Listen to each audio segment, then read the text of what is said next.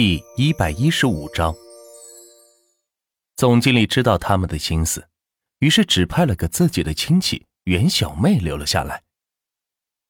小妹，你在这儿好好伺候爷，听见没有？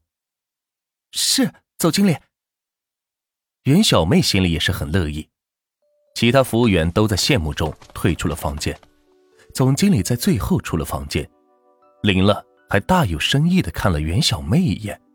希望他能把握机会，指不定自己以后的发展还要靠他多提拔提拔呢。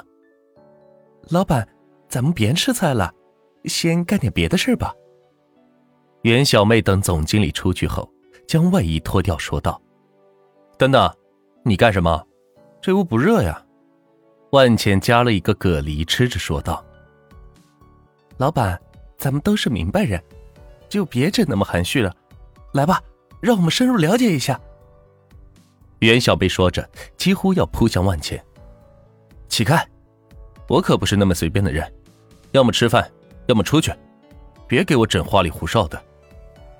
万茜正饿得要紧，却被他连连打断，弄得心里很不爽。至于他什么意思，自然是一眼看透。只是他怎么会跟这种人发生关系呢？也太瞧不起自己了。袁小妹被万钱说的是一愣一愣，难道老板不好这口，还是自己的姿色太浅，难以入他的法眼？要知道，自己可是酒店里的一朵金花，上上下下的人员都在追求自己，但自己一直没有表态，就是在等着有一天能碰见一位富豪舍身于他的。如今终于碰到了，却发现富豪对他根本不感冒，看来。是以前自己想的太天真了，想想也是，富豪怎么会对他这种层次的人物感兴趣呢？自古以来就讲个门当户对，只有等自己身份层次提升上来了，才能获得同等级别人的关注。想明白了这一点，袁小妹默默的穿上外衣，拿起一双筷子，乖乖的帮万钱吃起菜来。虽然菜量不大，但是数量太多。万钱一个人可吃不完，所以才留下一个人帮他一起吃。总经理却错会了他的意思，就这样闹了一出乌龙。呃，万钱吃的打了饱嗝，拿了个牙签坐在旁边的椅子上剔起牙来，然后去掉脖子上的金项链，放到桌子上说道：“把盘子收拾一下，这是赏你的。之前认为身上穿金戴银。”别人就能高看自己，但是现在看来并不是那么回事。既然这样的话，就不用带这么累赘的东西了。是。袁小妹默默的答应道，收起桌上的金项链，装进口袋，然后一个盘子一个盘子的叠在一起，朝着万钱点了个头，朝着门外走去。本以为自己可以拿下万钱，没想到却被他当成丫鬟来使，这口气。自己以后一定要报。袁小妹是暗自下定决心。吃完饭，万钱来到酒店后厨，打算参观一下。因为之前上学时，他也经常到餐厅的后厨来帮忙，讨点生活费，所以对这个地方有着特殊的情感。你怎么搞的？笨手笨脚的，要你有什么用？再给我把盘子摔碎了，我就拿你喂鱼。一名大厨恶狠狠地指着旁边的鱼缸说道，吓得面前年轻人是低着头，小声的赶紧道歉，却丝毫不减厨师的怒气，甚至想动手打人。住手！万茜走过去喊道。厨师闻言转过来看，发现是个不认识的年轻人，于是变了脸色。少他妈管闲事！谁让你进来的？知道这是什么地方吗？不就是摔碎个盘子吗？至于这么狠毒，还拉人喂鱼？你怎么不让他吃了？万钱指着厨师骂道：“曾几何时，他也被厨师恶狠狠的教训过。由于当时寄人篱下，全指望餐厅给的一份工钱过活，所以再难听的话也要忍耐下来。如今却是不用了。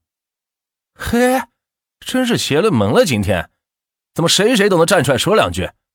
我看你是存心找事儿吧。厨师说着，抄起案板上的菜刀，朝着万钱走来。那名大和的见状，赶紧来在万钱身前求饶道：“李大厨，是我不好，我道歉，从我沟子里扣，不要伤害他人呐！”滚一边去！李大厨根本不带理会他的，一巴掌拍在他的头上，将他弱小的身子拍的是撞到了旁边的墙上，顺势就要用菜刀来砍万钱。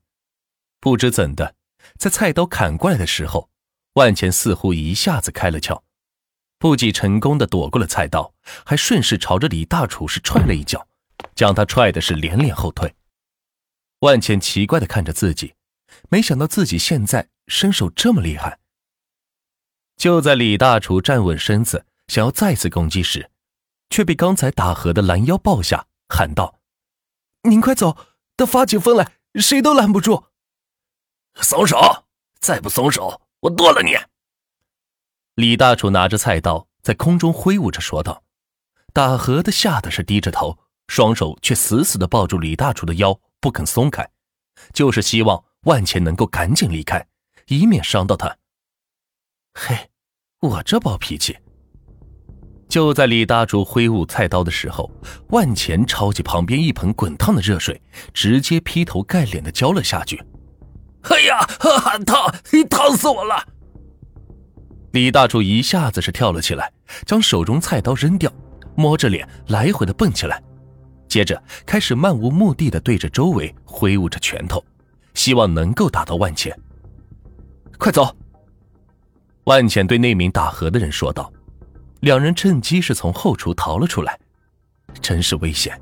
若不是自己的本能反应救了自己，恐怕刚才已经惨遭毒手。真没想到。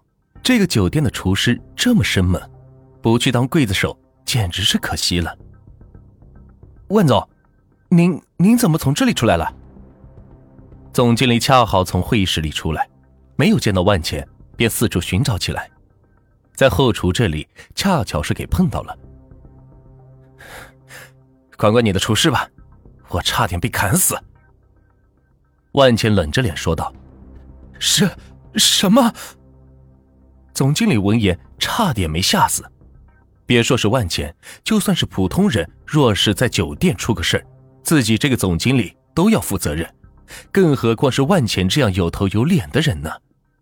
若是真出了事那后果可不堪设想呢！是谁这么不长眼，敢伤害我万总？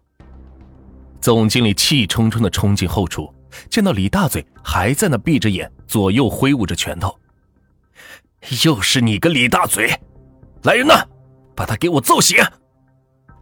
总经理喊来后厨的全部厨师，一共有三十多名，一声令下，朝着李大嘴拳打脚踢起来，揍得他是直喊娘。总经理，我错了，饶命啊！总经理，给我一次机会啊！李大嘴躺在地上，抱着头痛苦的喊道，脸上被开水烫伤的灼热。再加上拳打脚踢在身上的痛苦，让李大嘴是屈服了。停！总经理喊道。所有人立刻是停了手，然后快速的跑到各个岗位上。他们可不想被事后报复。你知道你刚才做了什么吗？总经理来到李大嘴身边，蹲下来问道：“有个后生摔了盘子，我骂了他一顿。”却被一个年轻的陌生人给教训了。我拿着刀要砍他，没成功，被他用热水给泼了。李大嘴被一顿胖揍，倒是可以睁开眼了，看着眼前怒气冲冲的总经理，依然不知道自己做错了什么。之前他不都是这样做的吗？也没见总经理说什么呀，怎么今天像是变了个人似的？那盆热水救了你，庆幸吗？你就。